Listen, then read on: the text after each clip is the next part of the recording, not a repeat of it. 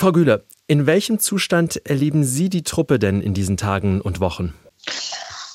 Das äh, muss man, glaube ich, insgesamt ein bisschen differenziert sehen. Insgesamt erlebe ich jedes Mal, wenn ich die Truppe besuche, eine sehr motivierte Truppe eine sehr engagierte Truppe, eine Truppe, die eine gute Ausbildung hat, aber eine Truppe, die gleichzeitig auch demotiviert ist, was beispielsweise äh, die Ausstattung betrifft.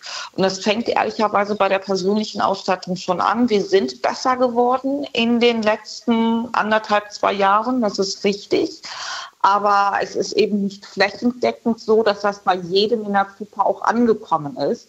Und das fängt teilweise tatsächlich schon mit Dingen, mit Kleinigkeiten an, wie dass nicht genügend Socken äh, den Soldatinnen und Soldaten zur Verfügung gestellt werden. Da will ich gar nicht von schwerem Gerät wie Panzern etc. sprechen.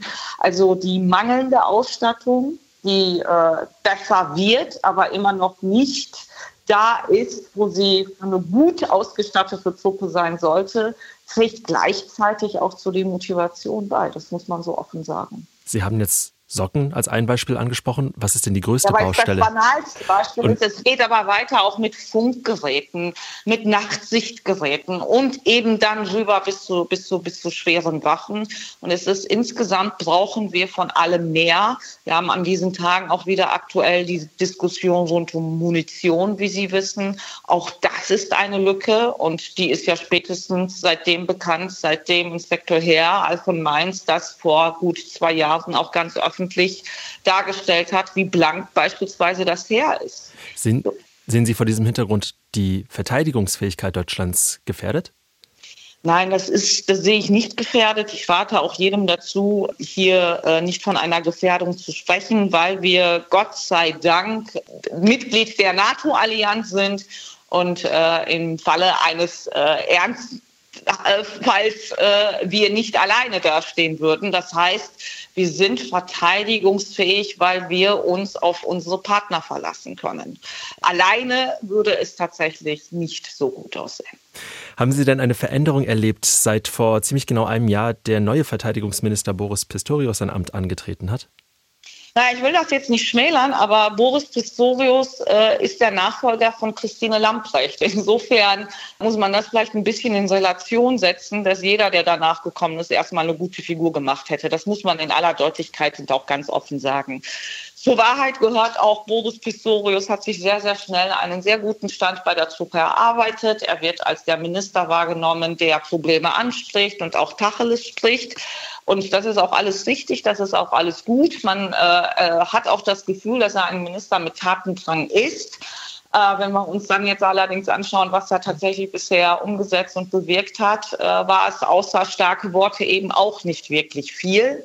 Und da würde ich mir einfach wünschen, dass er nicht nur äh, mit kantigen, markigen Worten auftritt, sondern eben auch bestimmte Dinge tatsächlich umsetzt, wohl wissend, dass es weniger am Willen, am Gestaltungswillen des Ministers als vielmehr an seiner eigenen Fraktion scheitert.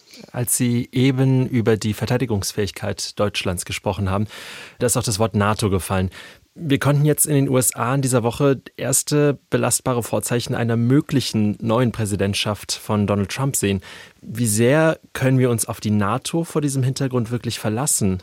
Ja, wenn Trump das tatsächlich äh, wahrmachen sollte, was er ja hier und wieder hier und da mal wieder fallen lässt, dass er aus der NATO aussteigt etc., dann befürchte ich, dass es in dem Sinne gar keine NATO mehr geben wird. Und wir sind zu schlecht auf dieses Szenario vorbereitet. Trump sagt aber nicht einfach nur, er will aus der NATO aussteigen.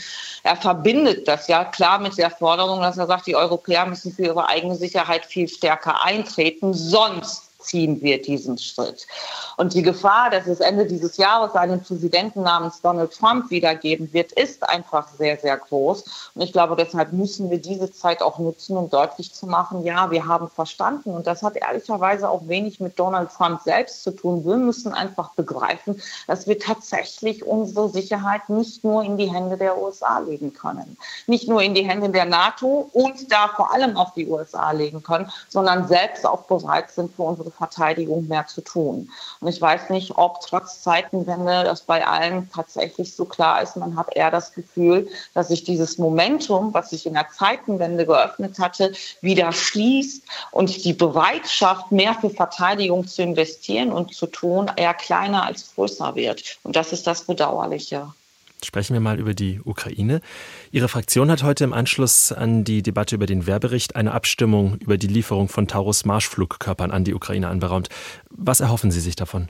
Ja, endlich mal Butter bei den Fischen, ehrlicherweise, weil ich kenne viele Kollegen von der Ampel, die genau diese selbe Forderung stellen, wie wir sie heute im Antrag nochmal stellen. Ist ja auch nicht der erste Antrag von der Unionsfraktion, Taurus endlich zu liefern.